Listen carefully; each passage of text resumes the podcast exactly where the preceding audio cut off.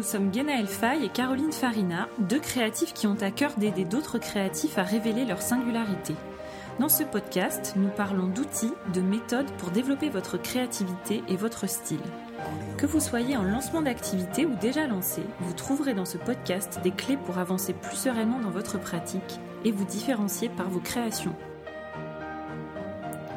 Bonjour à tous. Peut-être que vous avez eu ce sentiment d'essayer plein d'activités différentes et que rien ne fonctionnait comme vous l'attendiez. Et aujourd'hui, vous vous demandez quel choix faire pour avoir une stratégie qui marche pour vous.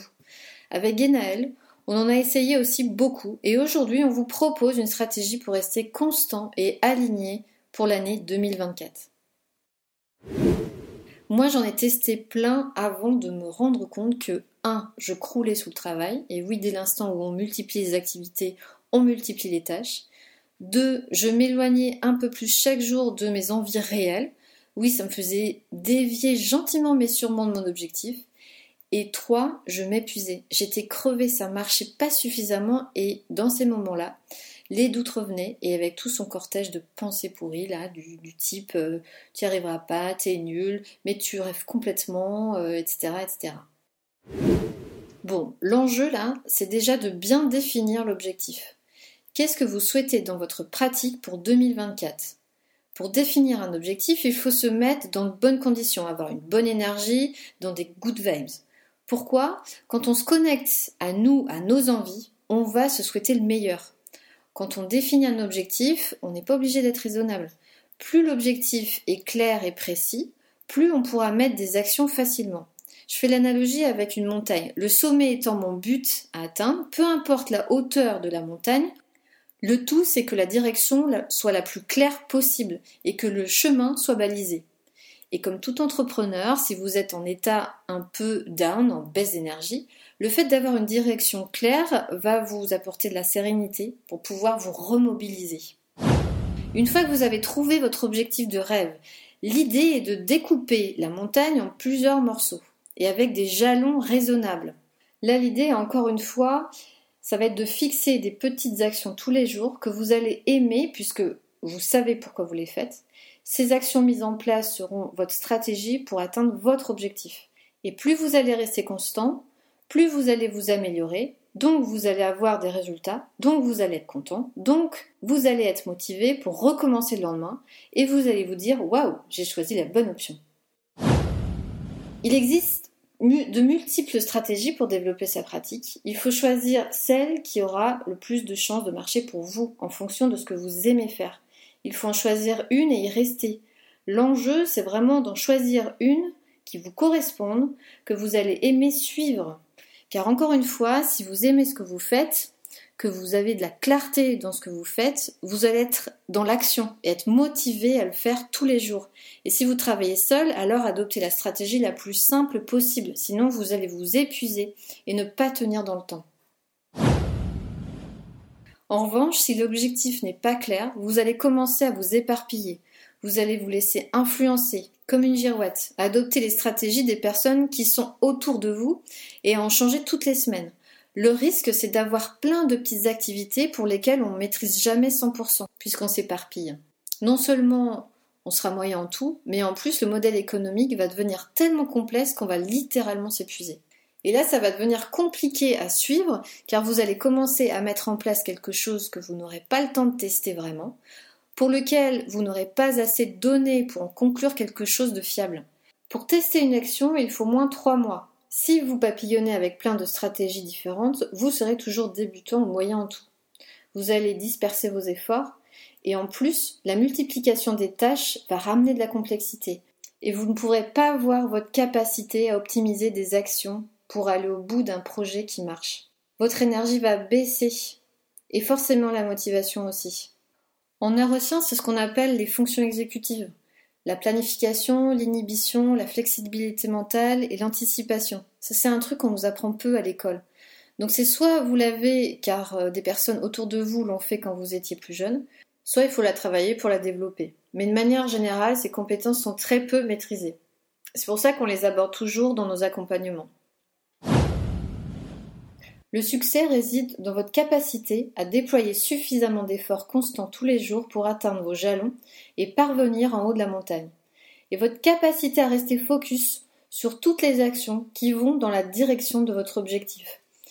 Je m'explique, si mon domaine de compétence est l'illustration, mais que je veux faire aussi de la poterie, du tissage, du tufting, donner des cours, sélectionner des créateurs pour ma nouvelle boutique. Mais en fait, il n'y a que 7 jours dans la semaine. Donc soit on dédie sa vie à tester plein de petits trucs, mais le risque c'est de rester moyen en tout, car on va pas au fond des choses.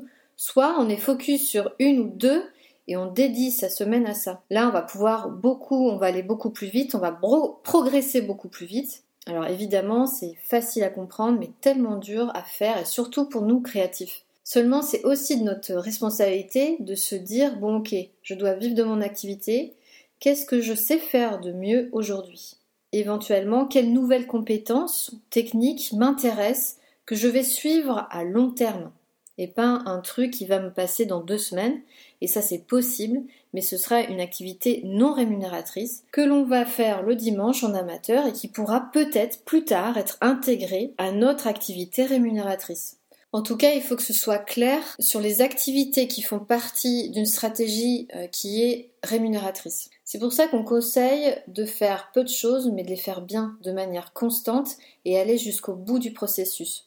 En procédant comme ça, on peut évaluer ce qui marche le plus et réajuster ce qui fonctionne pas. Sinon, on va partir dans tous les sens, on va tout essayer en même temps et on ne pourra pas voir ce qui, ce qui a marché. L'idée est donc de tester une activité, d'y aller à fond en se donnant des jalons sur trois mois, où on se donne un objectif de résultat. Par exemple, si vous devez créer une nouvelle collection ou une série, vous allez vous donner un objectif quantifiable de ce que vous souhaitez avoir au bout de trois mois et de faire le bilan au bout de cette période. Y aller à fond, c'est y travailler 100% de sa semaine et rester focus uniquement sur ça. Le plus simple pour choisir une bonne stratégie, c'est d'identifier une personne qui fait un peu la même chose que moi et qui est plus avancée. Ensuite, c'est de se demander quel effort et quels moyens il faut que je déploie pour arriver à ce résultat. Si c'est oui, alors il y a de fortes chances que ce soit une stratégie qui me convienne. Après, il faut donc tester trois mois pour pouvoir analyser si la stratégie répond elle marche, vous avez des résultats, alors il faut foncer. Vous avez trouvé la bonne stratégie pour vous.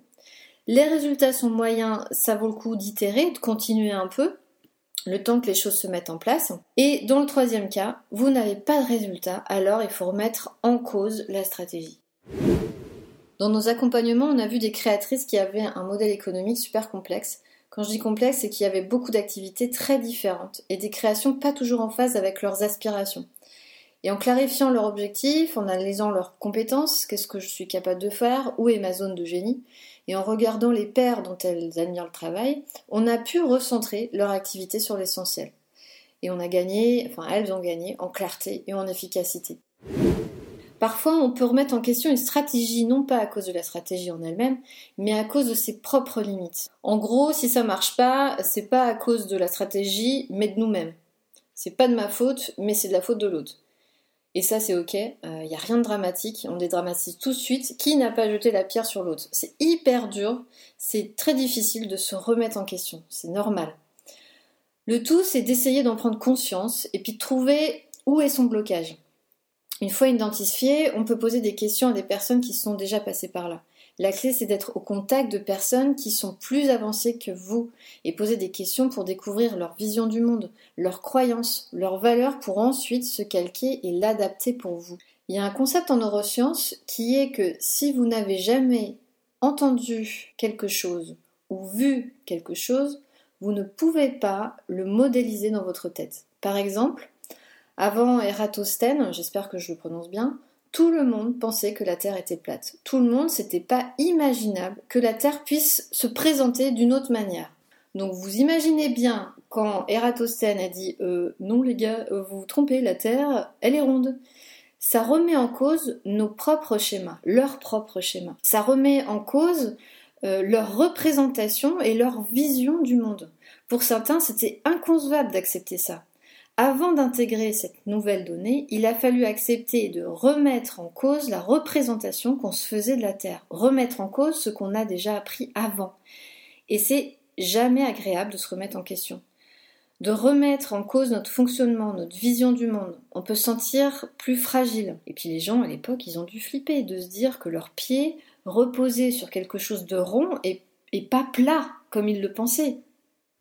Bon, tout ça pour dire que tout ce que l'on ne connaît pas, nous ne pouvons pas avoir de représentation dans notre tête. Si on n'est pas stimulé par d'autres représentations plus avancées, plus abouties, on ne peut pas imaginer un autre modèle économique que celui qu'on a toujours fait.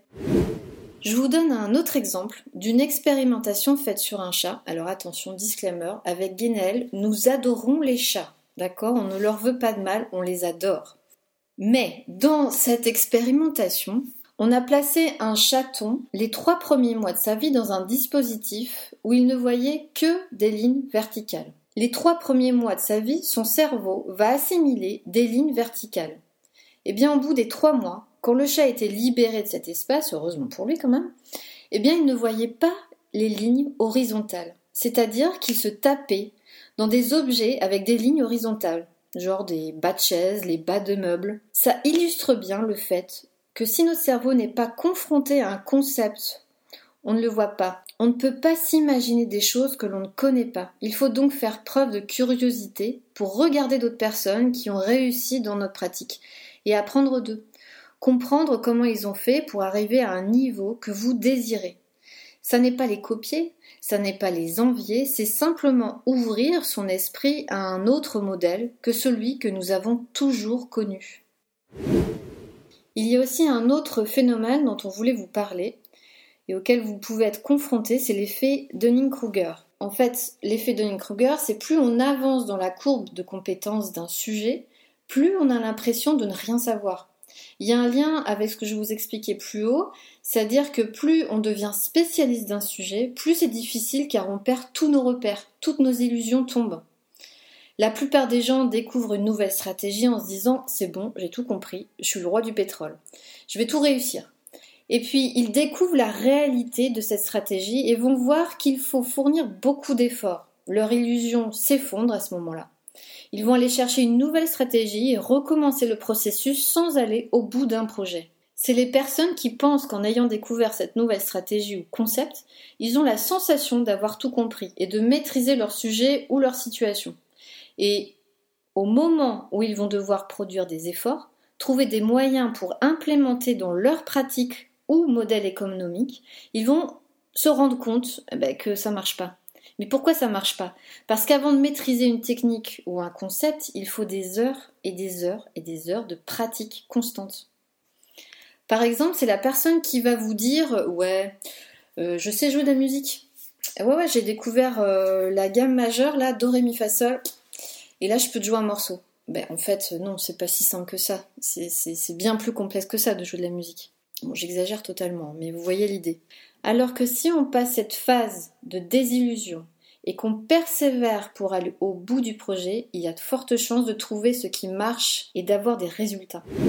Alors oui, c'est pas facile de continuer avec une nouvelle stratégie car au début on tâtonne. Et en termes de motivation, de produire beaucoup d'efforts et avoir peu de résultats, c'est très très dur.